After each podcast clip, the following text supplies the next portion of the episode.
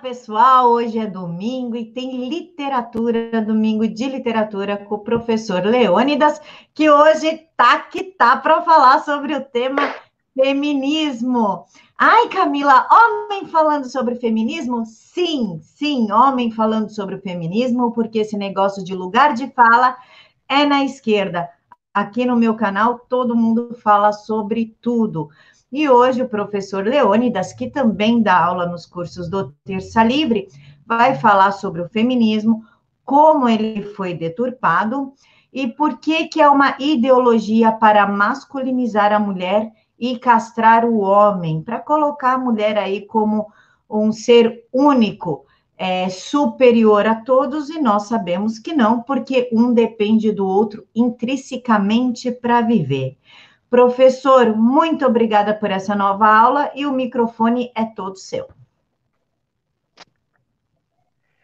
Olá, pessoal! Tudo bem? Vocês aí do domingo? Estamos aqui novamente para a nossa terceira aula e caminhamos para a nossa análise do terceiro livro aqui, ó. Orgulho e Preconceito de Jane Austen.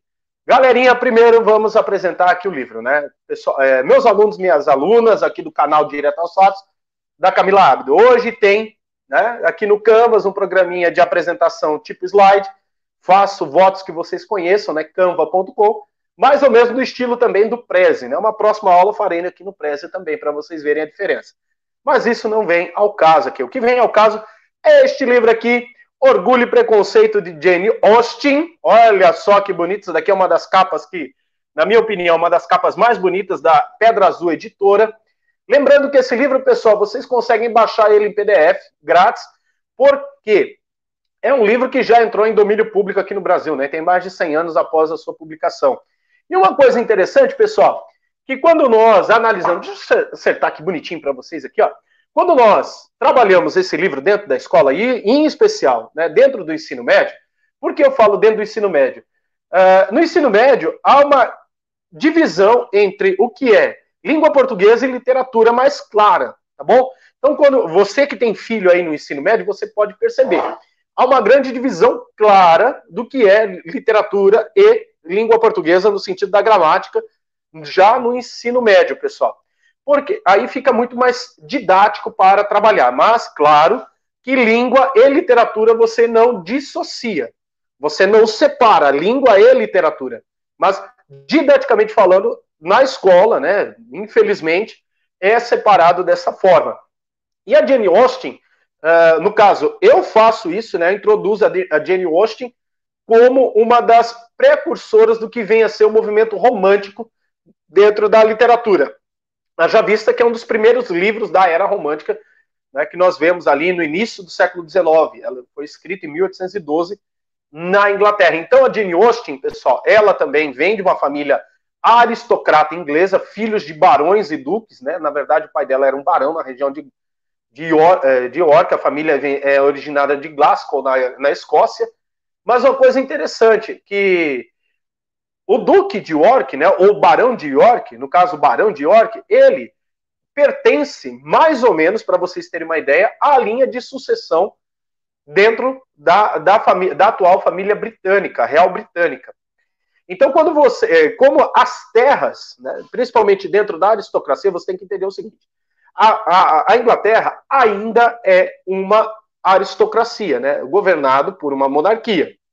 Quando eu falo aristocracia, pessoal, não é no motivo pejorativo, tá? É o regime mesmo. Né? A palavra aristocrata quer dizer aqueles que governam ou aconselham né, o, o monarca, né? Então, a, a rainha, no caso a dona Elizabeth II, sua graça, Your Grace, Queen Elizabeth II, ela governa a Inglaterra há mais de 50 anos. Né? Vamos deixar aqui um registro.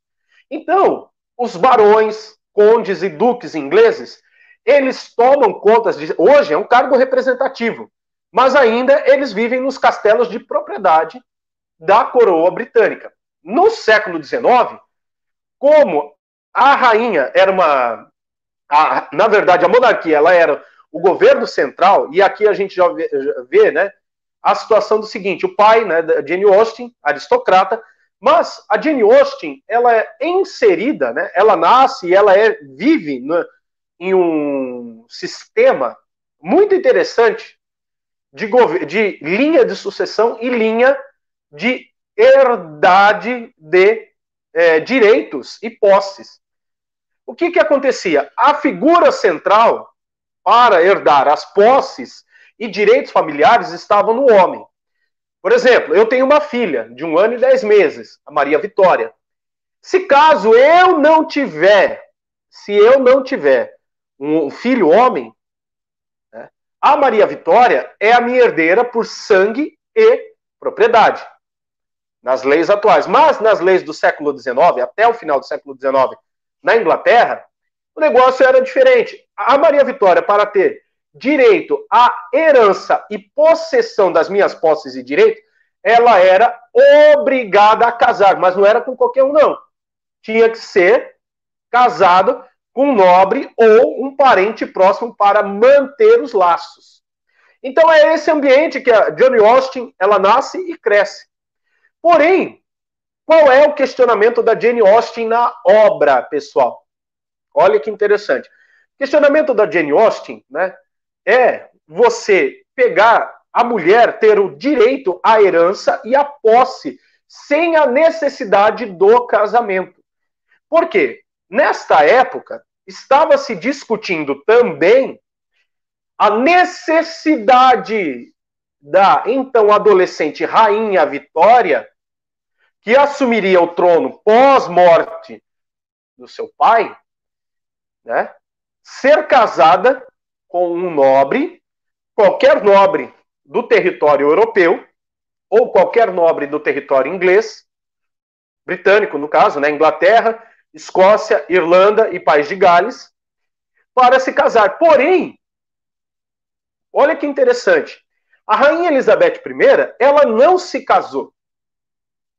Ela não se casou, ela se valeu da lei do sufrágio real universal que o rei, então seu pai, Henrique VIII, é, concedeu a ela numa sessão extraordinária dentro do parlamento. Porém, Henrique VIII, né, ele era quase que um tirano, né, um monarca tirano.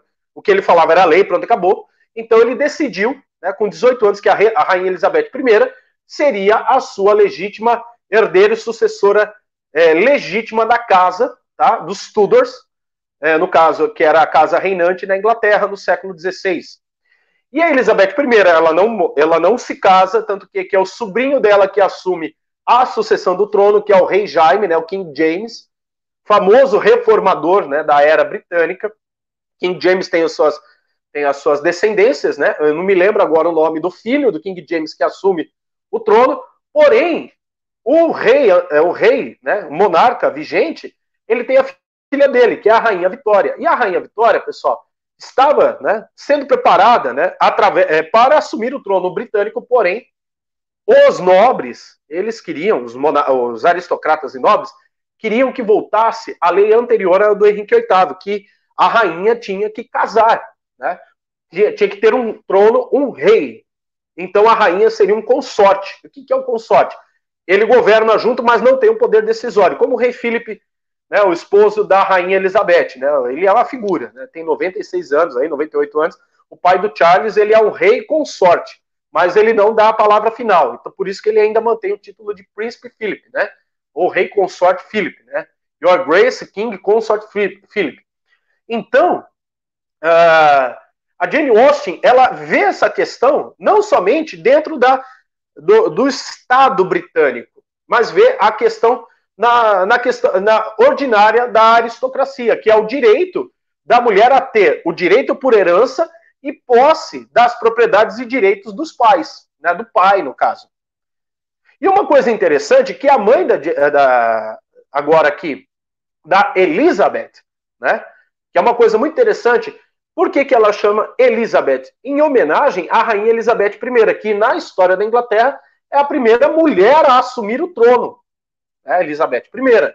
Depois vem a rainha Vitória e Elizabeth II, né? Mas a primeira a assumir é a rainha Elizabeth, que foi, inclusive, né, considerada aí uma monarca na Europa, na sua, em sua época, como uma monarca de mão de ferro, firme, porque ela tinha que se colocar né, à força em uma sociedade que podemos dizer assim, que não dava muita bola para mulher, a mulherada, né?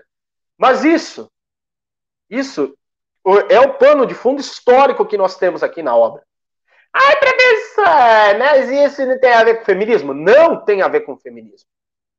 Feminismo, ele se apossa dessas pautas, tá? Que no caso, na é, Constituição inglesa, segundo o que Rick, é, na verdade, a Constituição inglesa, ela é uma carta de costumes. Então, para virar lei, é, é o que nós chamamos de atos de costumes e leis. Então, são leis que são acrescentadas a essa Carta Magna, como a Carta Magna dos Estados Unidos.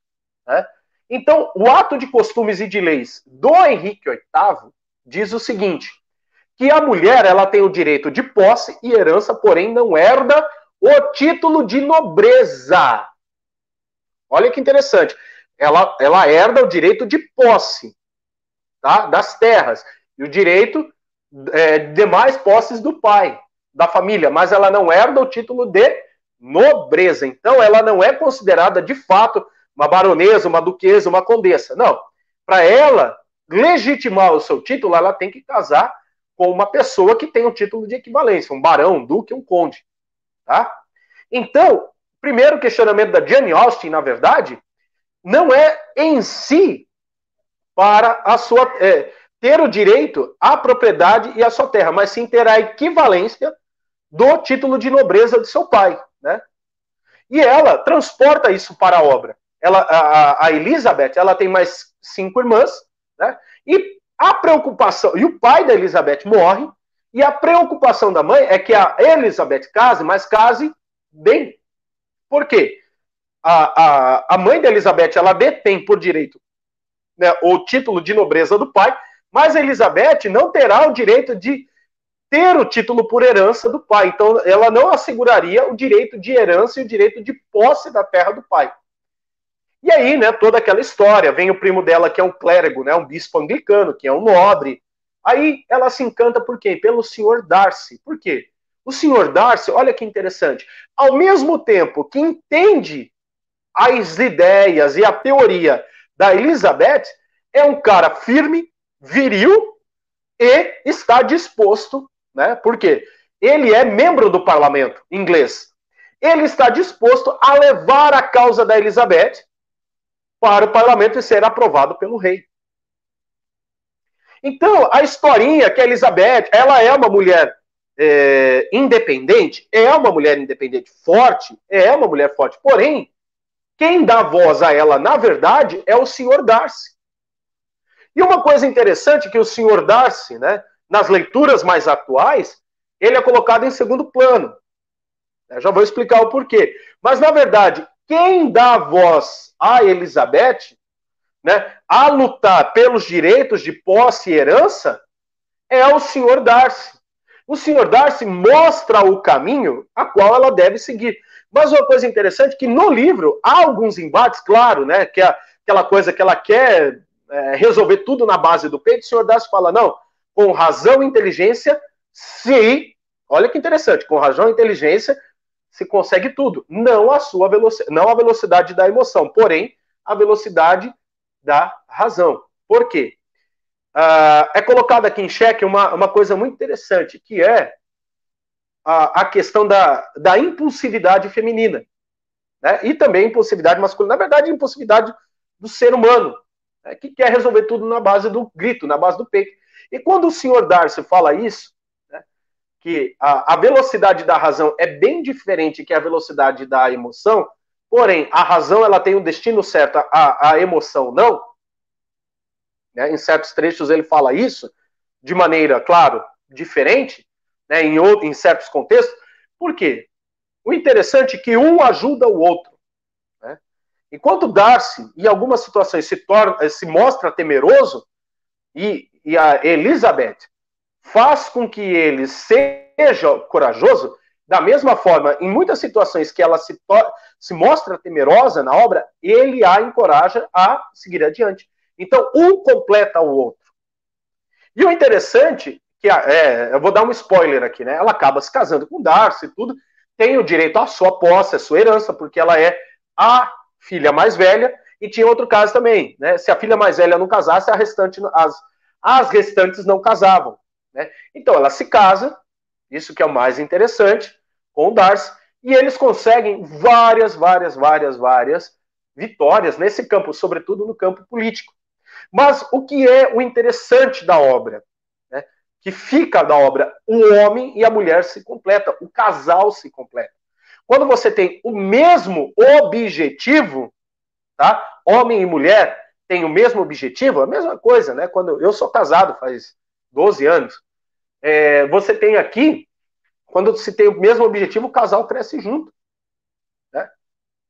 E o interessante é que é, claro, né, a Jane Austen, né, anglicana, né, muito devota, inclusive, coisa essa que as feminazes aí vai, esconde isso para debaixo do tapete, muito professorzinho revolucionário esconde para debaixo do tapete, a, a Jane Austen, ela é uma anglicana, muito temente a Deus, né, mas ela quer mostrar que é, como na Bíblia todos são iguais perante Deus, então todos são iguais perante as leis civis também.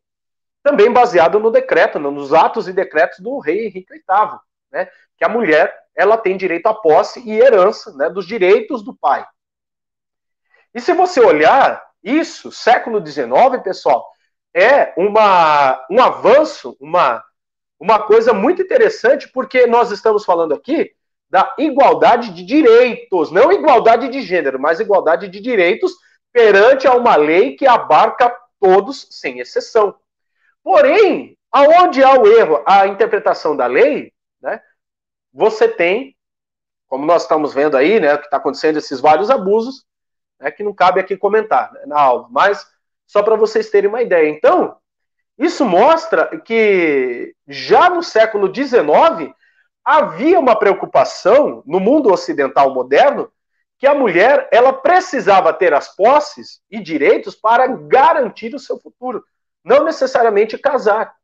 Né? Mas o que tem a ver isso com o feminismo? Calma aí que eu vou chegar. E pessoal, uma coisa que é interessante, continuando aqui, né? Continuando aqui, é, Darcy e Elizabeth se casam por livre e espontânea vontade, claro que Antes, os casamentos, sobretudo na aristocracia, eram arranjados. Mas uma coisa que é interessante aqui: os dois são aristocratas, mas eles se decidem casar por livre e espontânea vontade. Que é uma coisa inédita. Né? E assim, foi até considerado uma heresia à época, mas é uma coisa inédita. Dois aristocratas se casar, por mais que estejam arranjados em casamentos, mas são casados, né? Por, desculpa aqui, gente, Tive que desligar aqui um pouquinho. Mas são casados por livre e espontânea vontade, tá ok? Então isso que é interessante, que é o amor, um escolhe o outro de livre e espontânea vontade. Daí que vem o romantismo, né? O homem ideal, representado na figura do Sr. Darcy, e a mulher ideal representada na Elizabeth. Mas que ambos têm uma causa maior, que é a questão da, de lutar por aquilo que eles acreditam. É que no caso ali, era o direito à posse e herança de família, né, pela mulher e para a mulher, né, para garantir um futuro para a mulher. E com isso, pessoal, olha que interessante, né? Orgulho e Preconceito é, é o livro mais famoso de Jane Austen, possui uma série de personagens esquecidos e um enredo memorável. Austen nos apresenta Elizabeth Bennet como heroína irresistível e seu pretendente, pretendente aristocrático, o Sr. Darcy. Como eu disse, olha que interessante.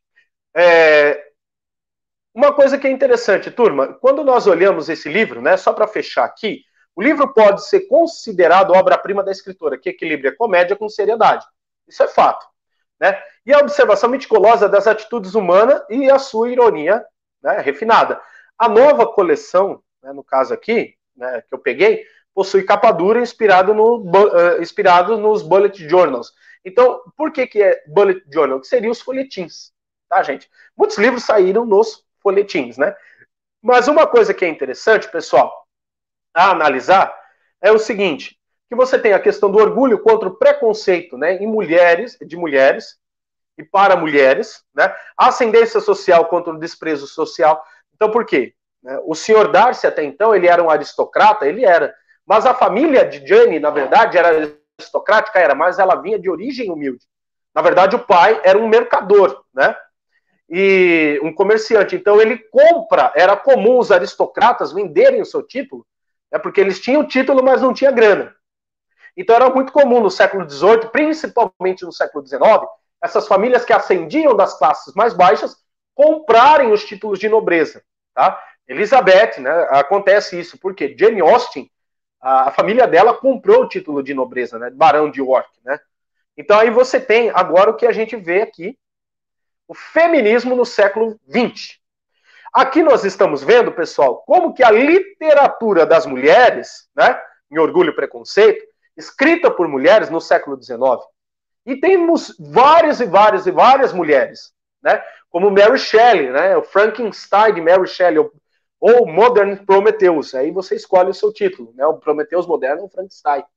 Mas se nós vasculharmos, existem muitas mulheres que escreveram, mas, porém, entretanto, todavia, contudo, outro sim, embora seja, precisou ter pseudônimo masculino porque eram proibidas. Olha que interessante, eram proibidas de registrar as suas obras, tá?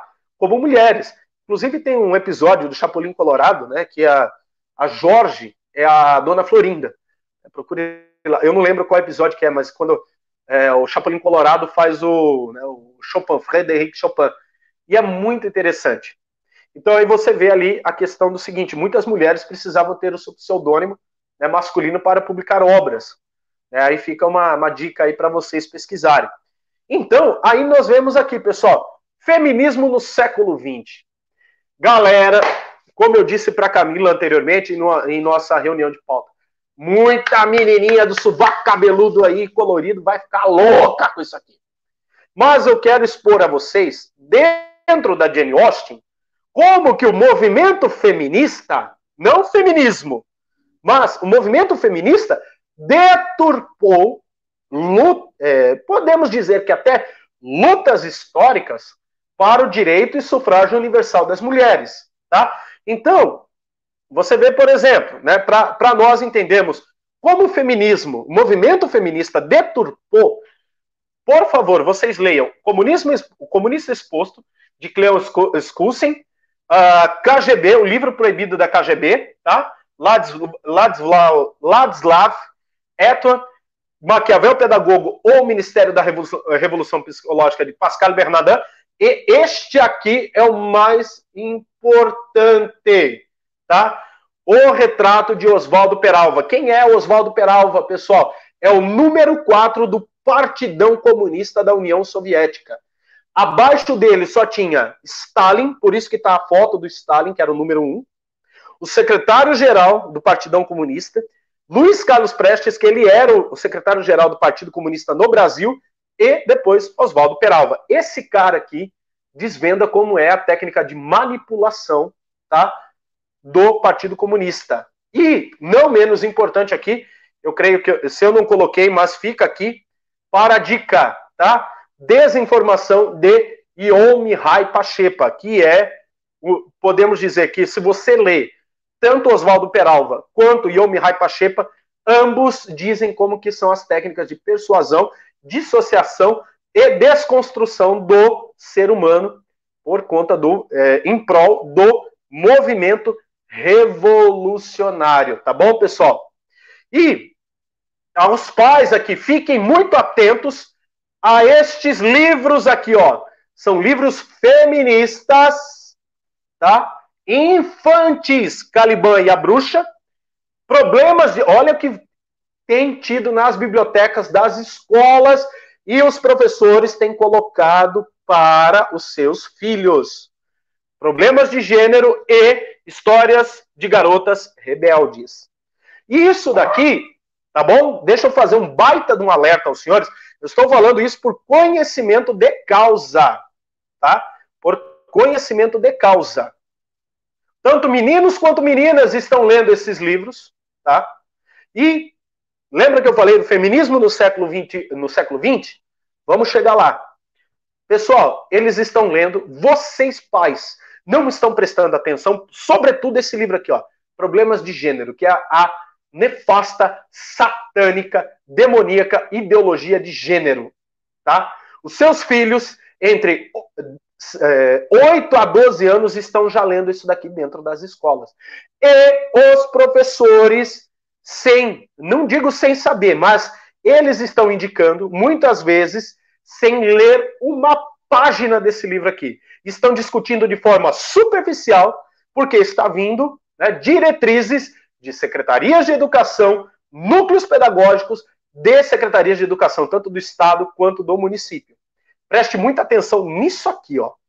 Em títulos como estes, aqui são três exemplos, tá? São os mais escrachados. Prestem atenção no que está vindo na bolsa de leitura para o seu filho. Leia para o seu filho. Se você encontrar livros com temáticas parecidas com estes daqui, se reúna com os pais, peça uma reunião dentro da escola e exponha, exponha que isso daqui é doutrinação explícita para o seu filho. Porque, como eu disse na aula passada, na República de Platão, o interessante para o movimento revolucionário não é doutrinar você que é adulto, porque você já está com a cabeça formada, tá? O seu pensamento formado. Então, o movimento é, revolucionário, os revolucionários, eles fazem o seguinte: vão moldando o seu pensamento à vontade deles. Mas as crianças são os seus principais alvos.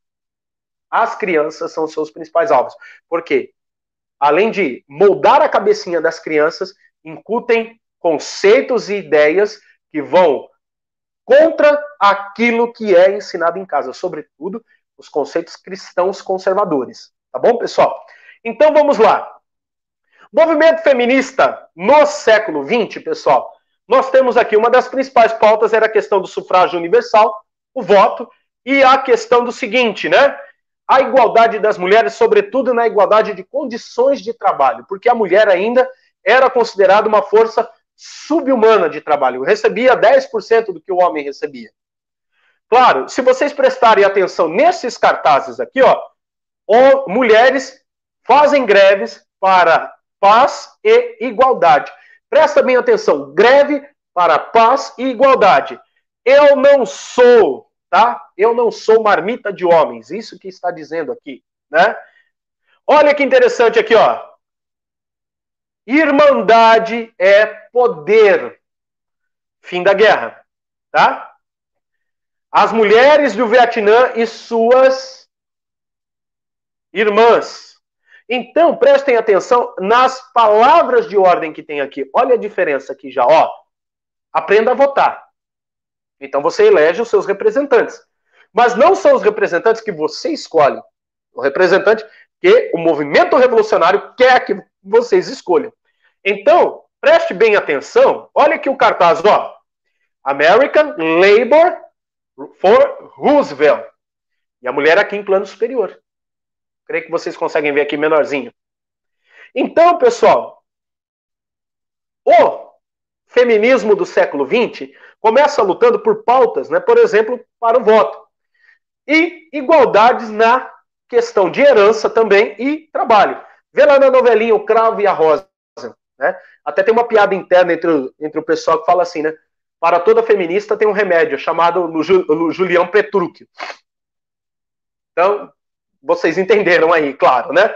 Mas aí, pessoal, vocês veem aqui, ó, a mesma ideia plantada lá, conceito lá no livro de Jane Austen, você já vê aqui, né?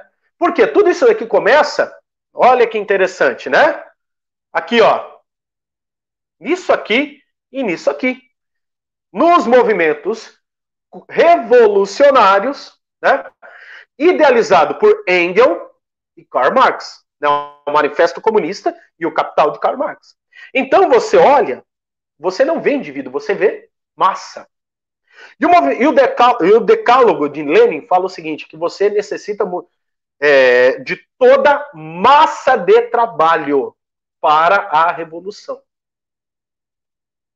Qualquer semelhança é mera coincidência. E aí, pessoal, passado aqui, ó, isso daqui são momentos de guerra, tá? Em que as mulheres se veem a necessidade de substituir a mão de obra masculina nos países. Porque os homens estavam na guerra, lutando contra o nazismo. Primeira Grande Guerra.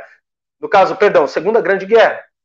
E na Primeira Grande Guerra é a, é a última guerra dos impérios, né, que é chamada dos impérios. Então as mulheres elas têm esse papel fundamental dentro da guerra também.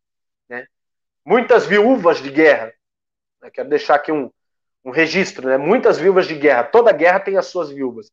E se, e se necessário, as mulheres pegam em armas também.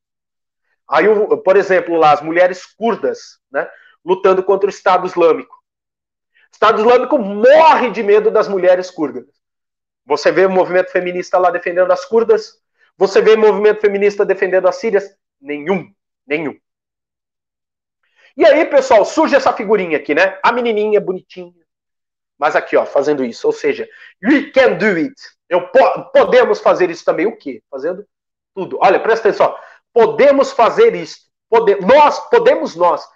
Se vocês prestarem atenção, toda, toda, toda, tá?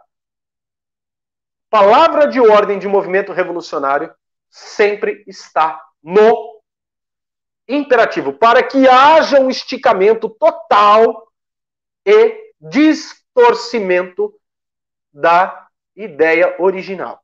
Então, na verdade, o movimento revolucionário se apossou, a partir de 1917, se apossou de lutas históricas que as mulheres andam tendo, tá? Ele se apossa dessas lutas históricas, por exemplo, o direito à propriedade, como nós vimos, e o direito de herança. E distorce tudo isso, mas não é, não vê isso como luta individual, mas sim vê como luta de massa, massa de manobra. Lembrando da velha máxima de Gramsci: não tomemos as fábricas e nem sindicatos, que já estão tomados tomemos as redações dos jornais e as escolas. Então, o movimento revolucionário, vocês prestaram atenção nos livros que eu coloquei ali. O movimento revolucionário, pessoal, por exemplo, aqui, ó, cabine de votação dentro de uma escola. Isso daqui, ó, é uma escola. E com isso, você vê isso daqui. E pais estão vendo as meninas usarem camisetas com isso aqui. E dentro das escolas há cartazes com isso aqui. Se eu estiver mentindo, fala aqui nos comentários depois. E aí nós vemos movimento, no movimento feminista figuras femininas como Frida Kahlo, aqui latino-americana. É vendida dentro das escolas, sobretudo nas aulas de artes, não tem mais educação. Olha que interessante, não tem mais educação artística, mas sim arte. A arte engloba tudo, inclusive dessa louca aqui, que era traída por um marido feio pra caramba, mas ela se dá, olha que interessante, ela se dá como uma das precursoras e ícones do movimento feminista latino, Frida Kahlo. Porque ela rompe com o tradicionalismo machista latino.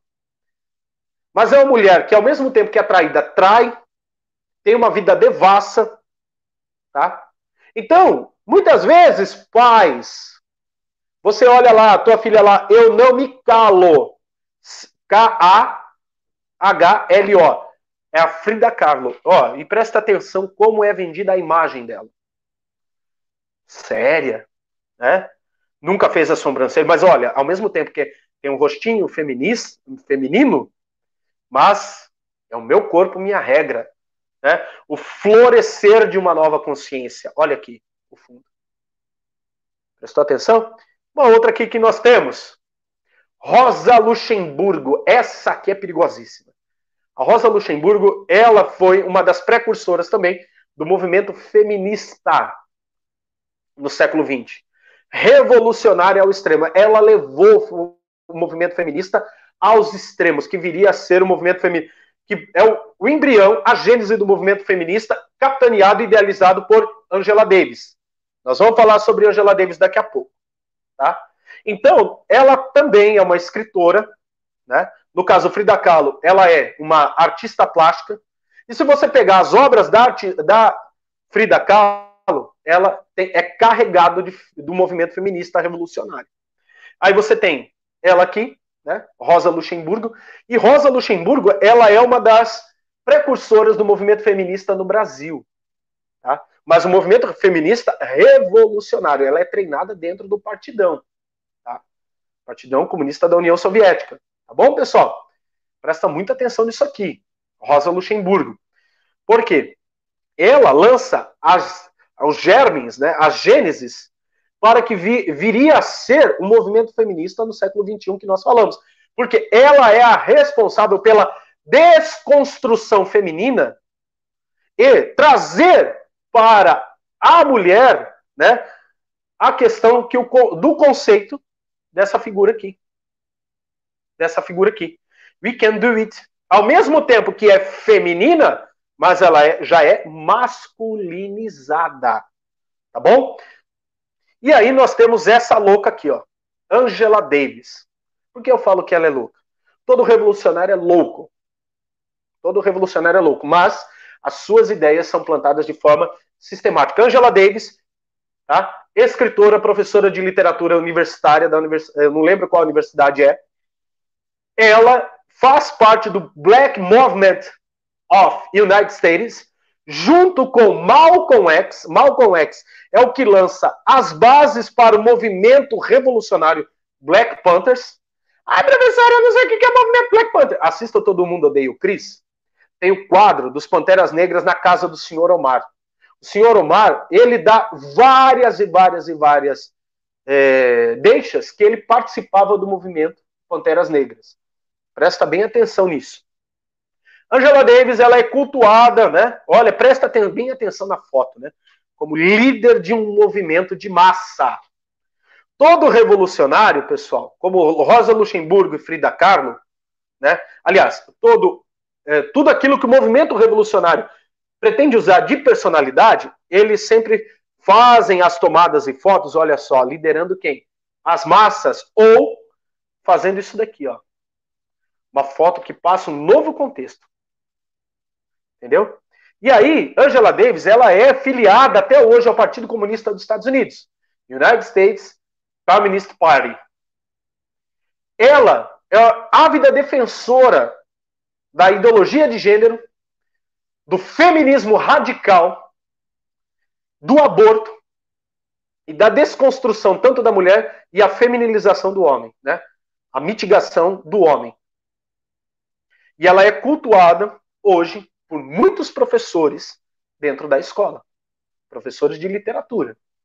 Inclusive, essa semana, semana não, mês retrasado, teve um festival de Angela Davis. Né? Em épocas de quarentena, precisamos de mulheres de pensamentos livres como Angela Davis, mais ou menos assim. E foi amplamente divulgado por professores de literatura esquerdistas em suas redes sociais. E aqui nós temos, olha que interessante, ó, punho fechado. O que é o punho fechado, gente? É o símbolo do movimento revolucionário. E olha aqui a dona Angela Davis novamente.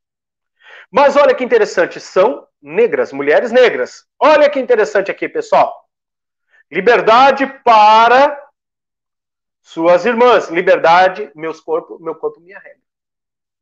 Olha aqui. Com certeza, você que é pai de menina, já viu sua filha com um adesivinho desse no, no caderno dela. Na camisetinha. Aí, professor, não tem nada a ver. Mas olha aqui, presta atenção. Tá? O que eu estou mostrando para você, através da literatura, aos, ao, principalmente aos desavisados, como que os movimentos revolucionários eles fazem, né? E como eles distorcem o sentido real da literatura que eles querem. Sobre, no caso aqui da Jane Austen, né? E aí, pessoal, nós vemos aqui no, na, na, década de 70 a figura da mulher, né? Maravilha, nas séries. Então você vê aqui, ó, Women's Liberation, liberdade para as mulheres, a força para as mulheres, né? E eu esqueci de falar de uma figurinha que temos aqui extremamente. Eu não sei se eu coloquei a foto da figura, não.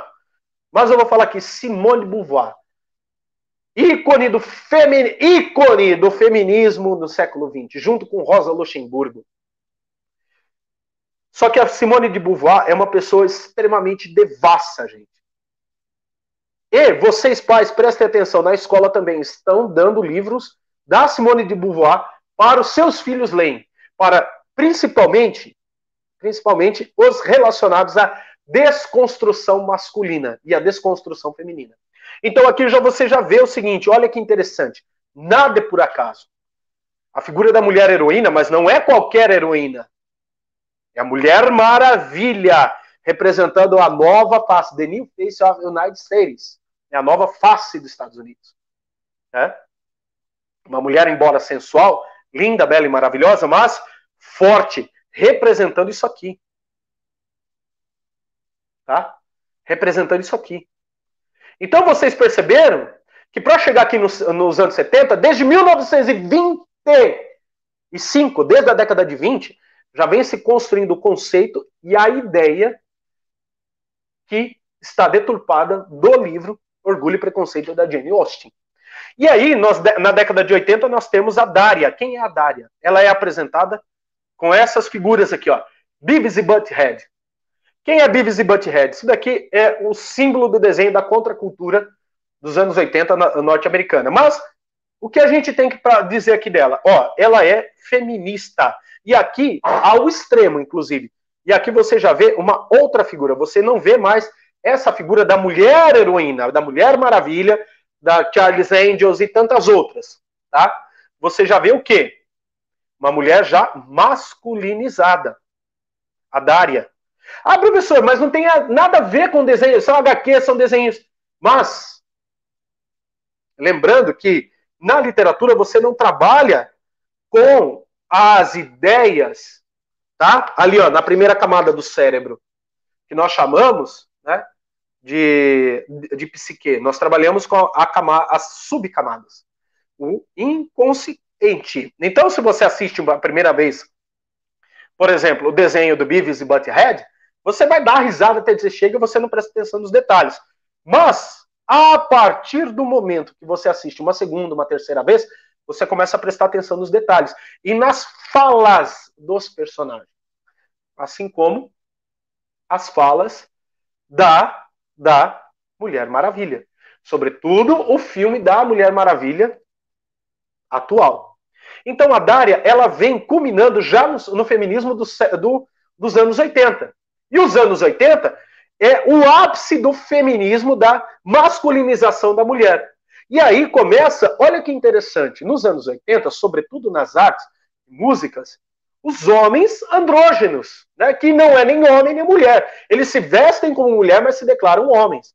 Todo mundo odeia o Chris, nós temos lá o episódio da Angel, né?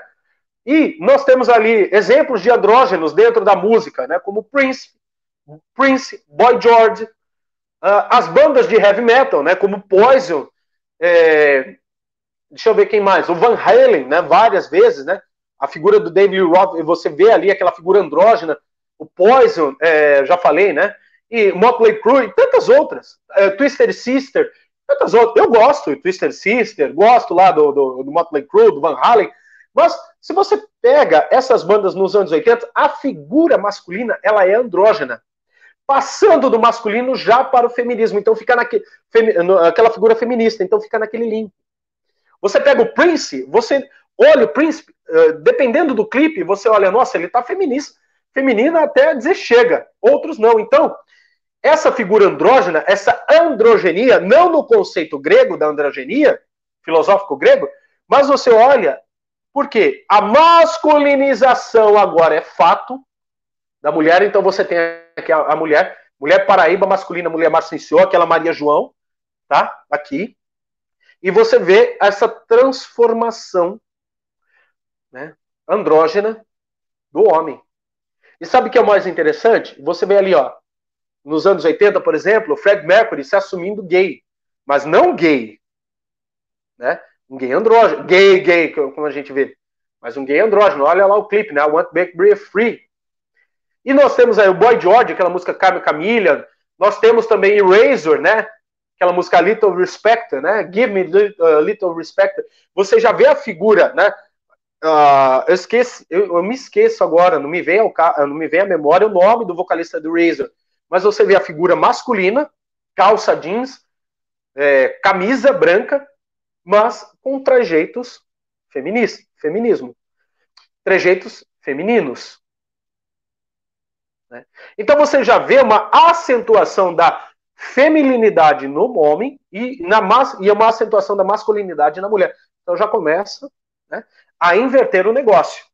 E aqui no caso Beavis e Butthead, né? E antes de entrar aqui, quero fazer um adendo. Tem um, um, um episódio Beavis e Butthead, é, chama Friday Night. E você tem um take do Friday Night, que é uma mulher de macacão, cinto multiuso, né, de masculino, de manutenção. Ela fala assim: Eu sou mulher, I'm woman, I can construct this. Eu sou mulher, eu posso construir isso, que é um carro que ela está construindo, mais ou menos. Então, e o Beavis e Butthead falam: É, uma mulher construindo carro? Você tá louco? Né? Mais ou menos assim. Então, o Beavis e Butthead brinca com essa situação, não de menosprezando a mulher, mas sim o movimento feminista. E aí eu pergunto, por que, que vocês acham que hoje Beavis e Butthead não passa mais, Mega Liga de VJs Paladinos da MTV não passa mais? Né? Porque eles tocam em pontos sensíveis, como esse daqui da Dária. Né?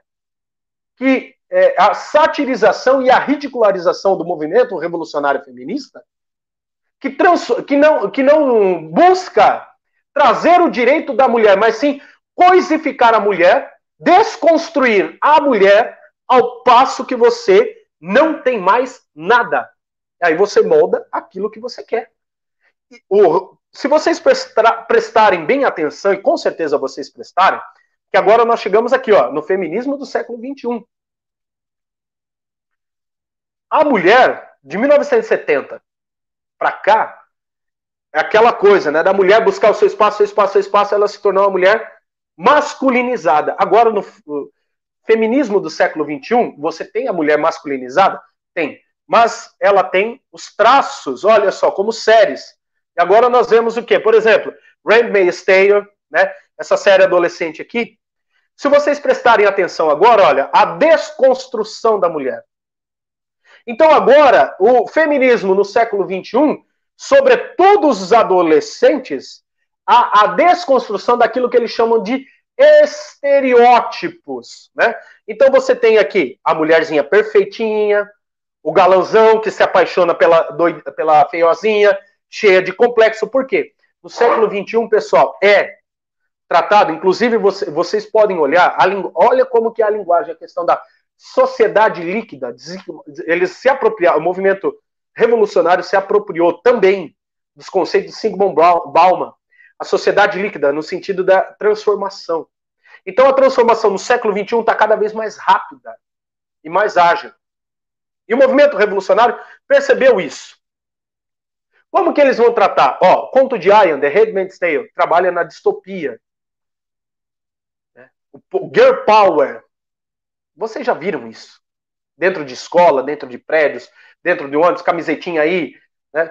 Inclusive, está até dentro dos esportes, né? Você olha lá, a, a Globo, né? A Globo Lixo tentou colocar de todas as formas o Mundial de Futebol eh, Feminino.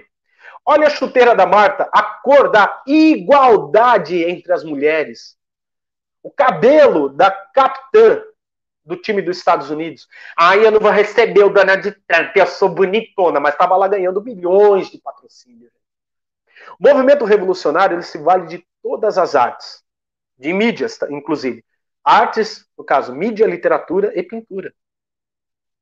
Porque ele se importa com você? Não, ele não se importa com você, porque ele quer coisificar, quer massificar e desconstruir o ser humano. E aí, pessoal, nós vemos séries, por exemplo, as telefonistas, né?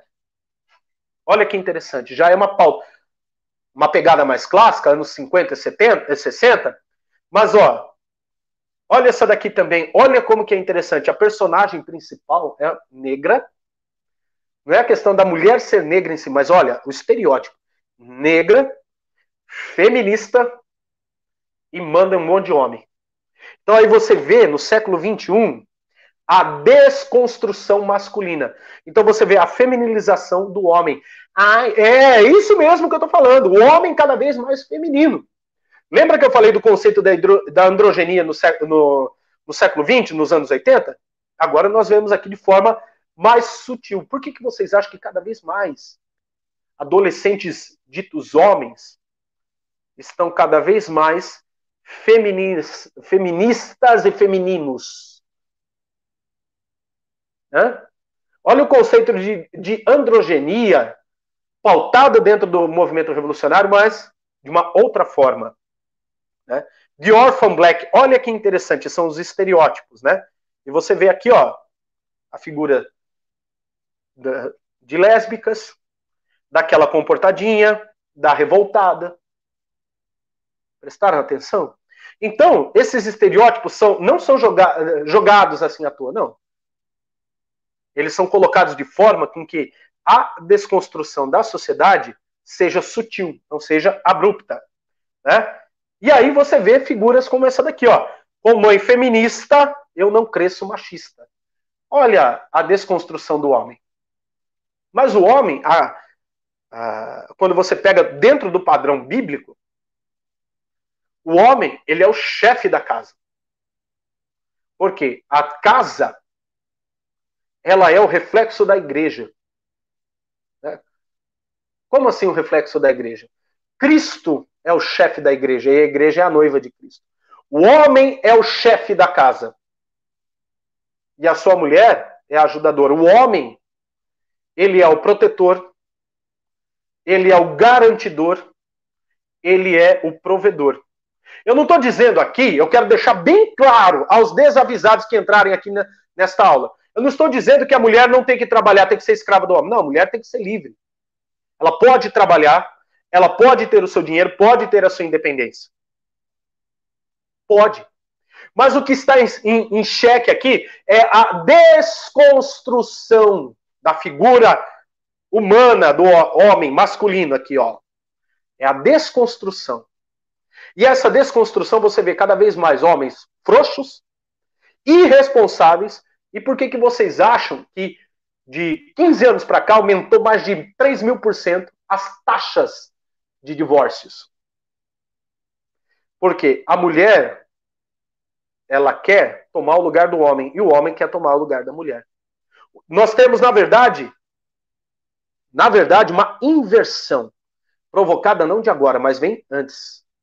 Movimento revolucionário, pessoal, não trabalha de forma abrupta, trabalha de forma lenta e gradual. Quando você vê, o estrago já está feito.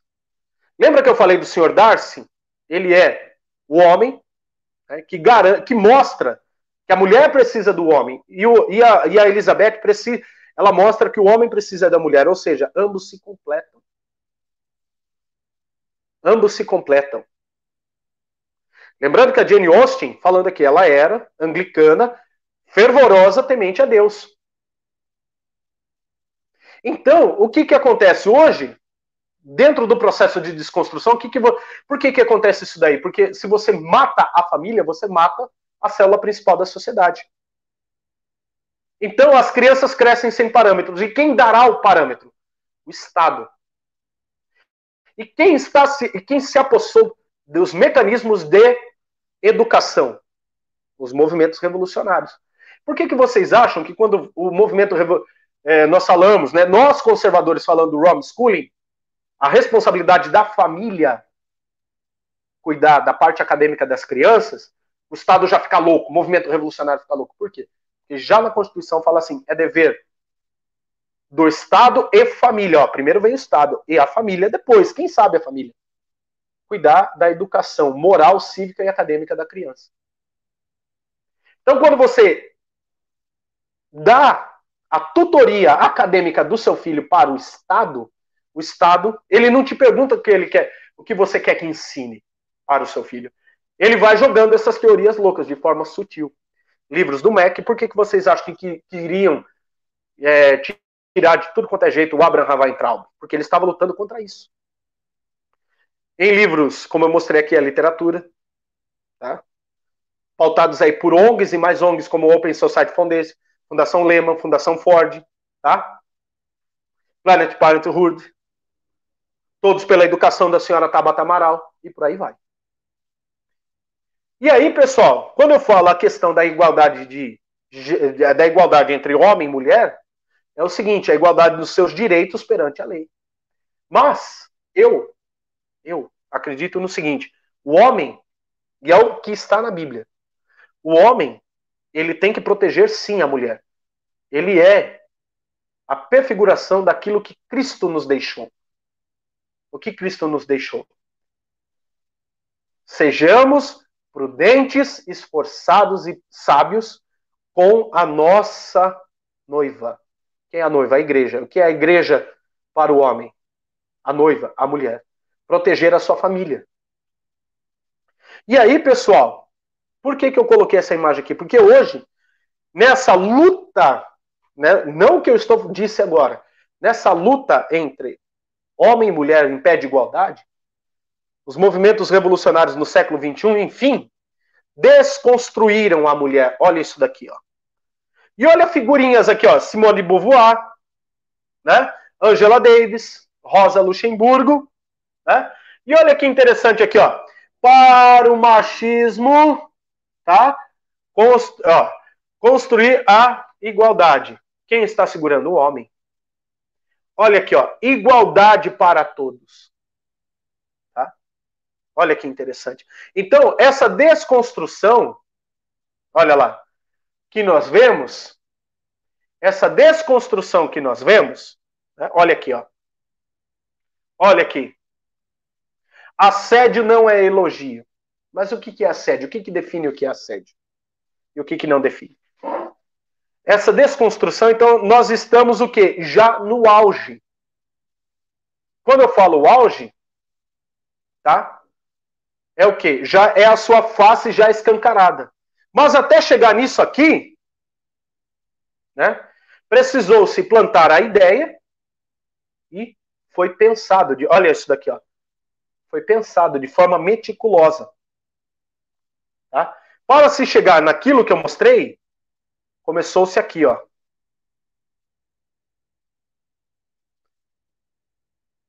Movimentos revolucionários, tá? Como é colocado aqui o comunista exposto e o Oswaldo Peralva, se apossando do que? De literaturas, né? conceitos e ideias, e distorcendo tudo isso, distorcendo tudo isso como literatura, como livros né, de Jane Austen, e aí nós chegamos a isso aqui que está na escola. Olha como que é interessante. A República de Platão está aqui, ó. Isso daqui que eu estou mostrando para você nada mais é, né, para fecharmos aqui, ó. Olha que interessante. A República de Platão na prática, a distorção do ideal da República de Platão na prática.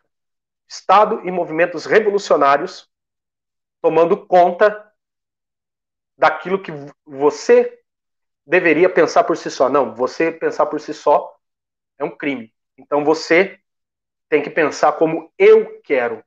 E como que eles fazem isso? Através da literatura, como eu mostrei, séries, filmes e frases de efeito, como estas aqui, né? Com isso, eles acham que tem uma pseudo-igualdade, e aí você chega no ápice da desconstrução do gênero humano. E com isso, com isso, onde começa? Dentro de casa. Se você não tem homem de verdade, se você não tem mulher de verdade, você vê uma sociedade cada vez mais disforme e, e deformada. A ideia é isso, gente. Como que a gente combate tudo isso daqui?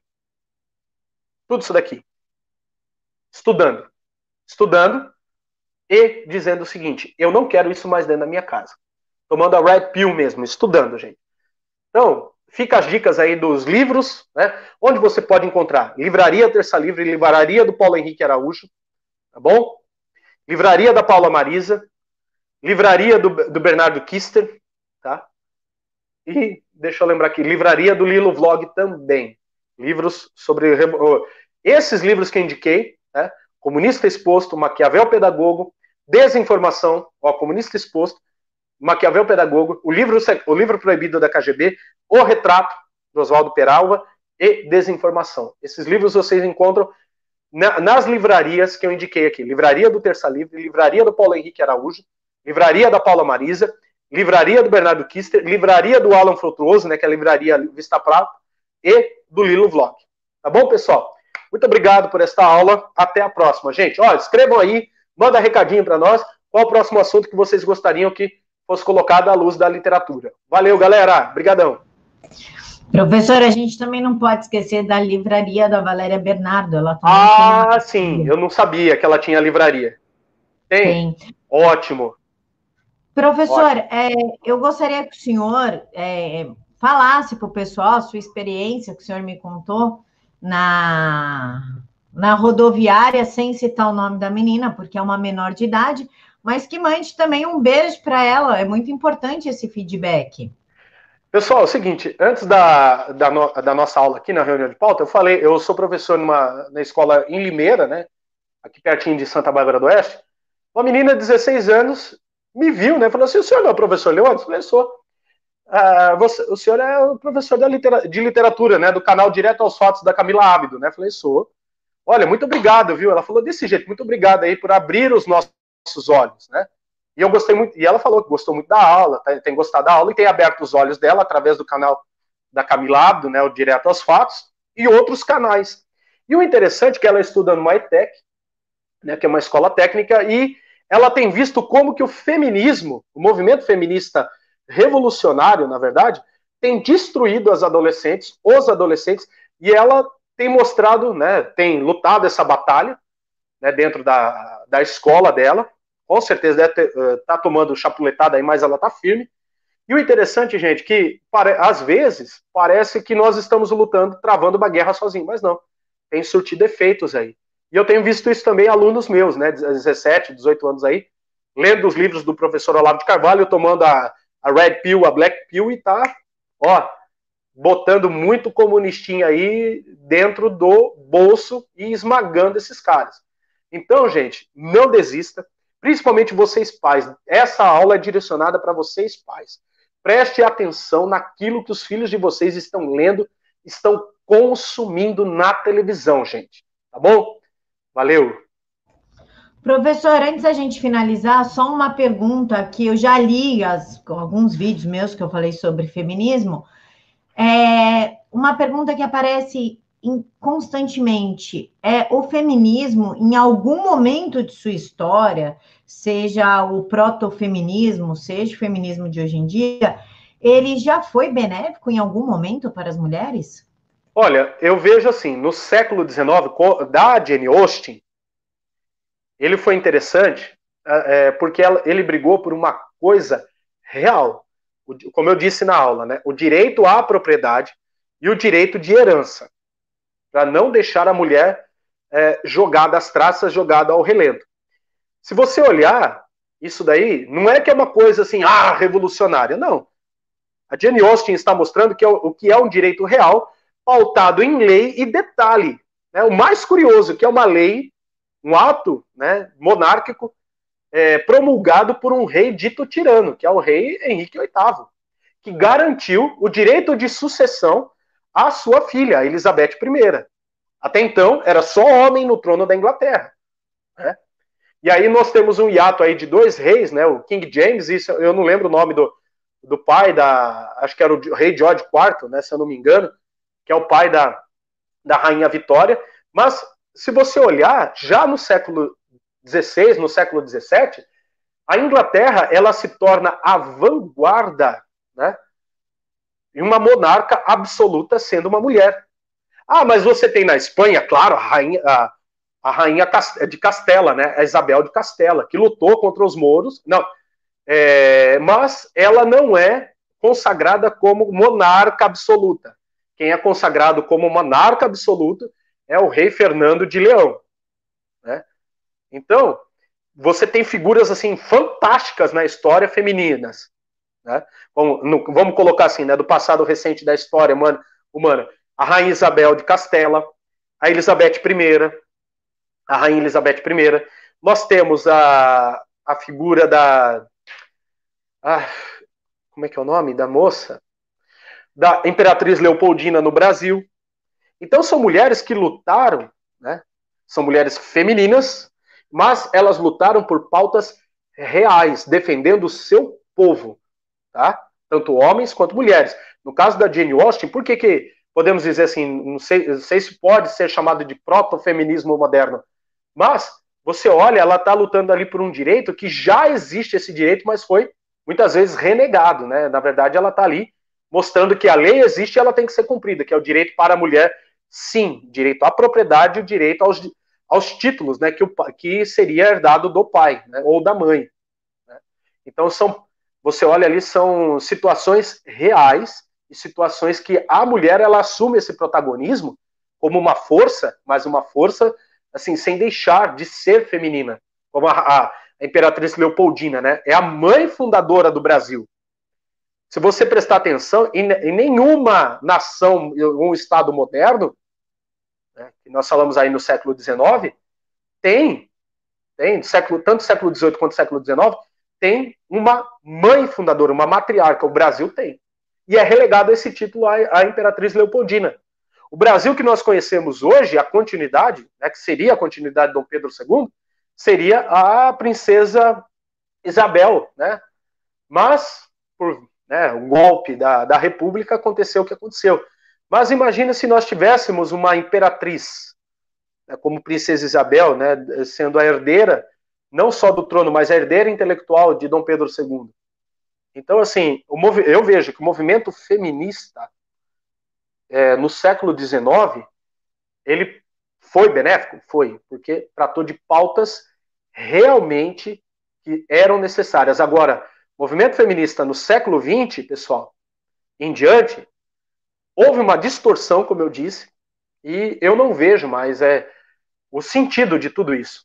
Sentido, né? Na verdade, o movimento revolucionário tomou conta, distorceu ao extremo, e o que a gente vê hoje, isso daí é uma anomalia, um câncer né? E, e as pessoas têm acordado, têm até ridicularizado, né? Isso daí é tratado hoje até como piada, mas aí a gente tem que tomar cuidado, porque toda piada torna-se sério. Né? Aí já viu que pode virar, né? Pessoal, as redes sociais do professor Leônidas estão na caixa de informações. Por favor, vão até o perfil dele, de preferência no Twitter, para votar o tema da próxima aula. Se eu puder escolher, sobre a Rainha Virgem. Que ah, a Rainha Elizabeth I. Não era tão virgem assim, né? Mas. Não. Lembrando que na. Gente, nos castelos rolava. O negócio rolava solto. Sobretudo, né? O. Ai. O Sermão das Abelhas do Padre Antônio Vieira fala sobre isso, tá? Entre os zangões e as abelhas rainhas. Leiam lá, tá, gente? O Sermão das Abelhas, lá do Padre Antônio Vieira, tá? Que tinham escravos que eram escravos sexuais, sobretudo os negros. E quando, quando a gente fala, né, de Virgin Queen, a rainha virgem, a rainha Elizabeth I, é porque ela não se casou, ela não quis, por uma questão, olha que interessante, uma questão de Estado, né? Se ela se casasse, ela perderia a soberania como rainha. Então ela preferiu manter a soberania do trono e do Estado ela não se casou. Tanto que quem assumiu foi o sobrinho de segundo grau dela, que é o, o, rei Jaime, né, o King James, que deu continuidade às reformas né, que ela provocou. Então, tirou a Inglaterra de um estado quase que feudal é, e virou a potência que virou.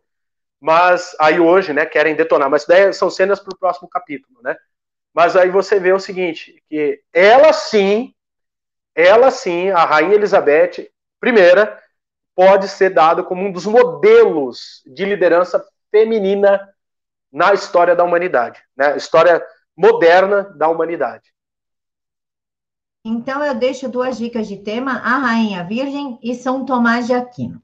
Hum. Aí, vocês escolhem aí outros temas com o professor e votem pelo Twitter dele. Pessoal, ah, muito. Ah. Antes que eu esqueça, pessoal, para vocês entenderem o protagonismo na aristocracia europeia, é, assistam uma série excelente, tá?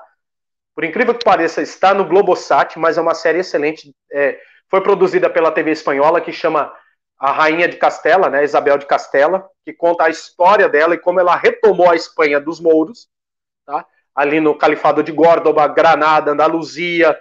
Galera, vale a pena assistir o protagonismo que a série dá a Isabel de Castela.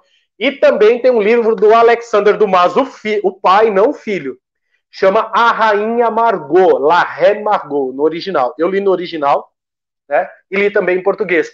Que ela constrói como o rei Henrique IV, o Duque de Navarra, vi, viria a ser o rei de França, um rei protestante, um príncipe protestante huguenote que, infelizmente, ele tem que se converter ao catolicismo porque o, o rei de França tem, tinha que ser católico, mas ele dita o, o Edito de Nantes, que é a capital do Ducado de Navarra, sobre a liberdade religiosa. Então vale a pena vocês lerem, tá? A Rainha Margot também, de Alexander Dumas. Aí você, é, Alexander Dumas, o pai, não o filho. Aí você vê como que há o protagonismo né, da Rainha Margot. Né? Por que fala Rainha Margot? Porque ela é, é, Eu não vou dar spoiler aí do livro, mas vale a pena vocês lerem também, tá bom? E, claro, leiam a biografia da Imperatriz Leopoldina, gente. Vale muito a pena ler também. Pessoal, aí, vocês chegaram aqui para ver sobre feminismo e já saíram aqui até com dicas de história. Então, o professor espera vocês lá no Twitter dele e eu espero vocês aqui no próximo domingo. Mil beijos no coração de todos. Que Jesus os abençoe imensamente e que essa semana que se inicia, que somente a vontade de Jesus Cristo se faça na vida de vocês. Nem a vontade Amém. de vocês e nem a vontade dos outros. Somente a vontade de Jesus, porque ele é o único que sabe o que é melhor para a gente. Amém. Professor, muito obrigada pela sua atenção, pela sua disponibilidade de nos dar essa aula. Muito obrigado, eu que agradeço e pessoal, lembrando, essa aula ela é principalmente voltada aos pais, tá? Voltada aos pais. Em, ó, um, um alerta que eu vou fazer a vocês. Em épocas de pandemia, em épocas de, de pandemia criada pelo Partido Comunista Chinês, tá bom? Vocês sabem muito bem aí o canal, galera já tá tomando, já tem tomado há muito tempo a Red Pill aí.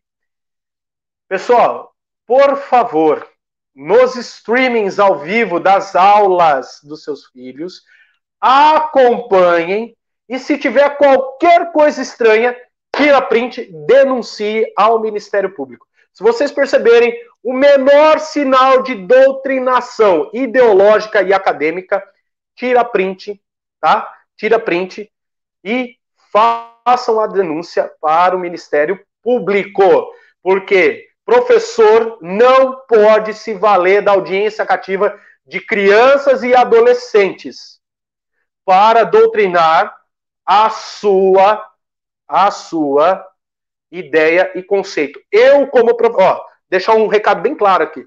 Eu como professor e pai, professor e pai, pai primeiro depois professor.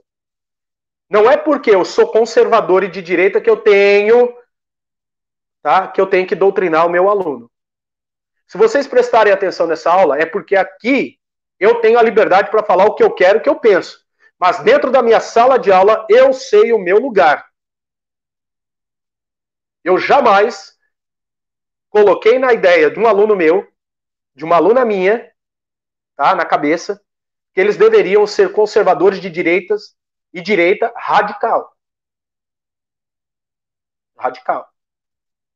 Eu indico as literaturas para eles, como do Olavo de Carvalho, do Oswaldo Peralva, né, no caso ensino médio. E por eles, somente por eles, eles vão descobrindo as coisas. Mas eu indico. Aí eles vêm, discutem, fazem um questionamento. Aí é, é outra situação. Mas eles, por si só. Agora tem professor aí, ó, usando, tá? Usando desse artifício aí da pandemia criada pelo Partido Comunista Chinês para doutrinar o teu filho, desdenhar da sua religião, sobretudo a religião cristã, e botar em xeque aquilo que vocês acreditam, como dogma, no caso a religião cristã. Tá bom? Prestem muita atenção a isso. Então essa aula é para você, pai e mãe, tá bom? Preste muita atenção nisso. Valeu, gente. Deus abençoe ricamente que o Senhor Jesus, nosso Deus, proteja as nossas famílias. Amém. Pessoal, Amém. até domingo. Mil beijos Beijo. no coração de vocês.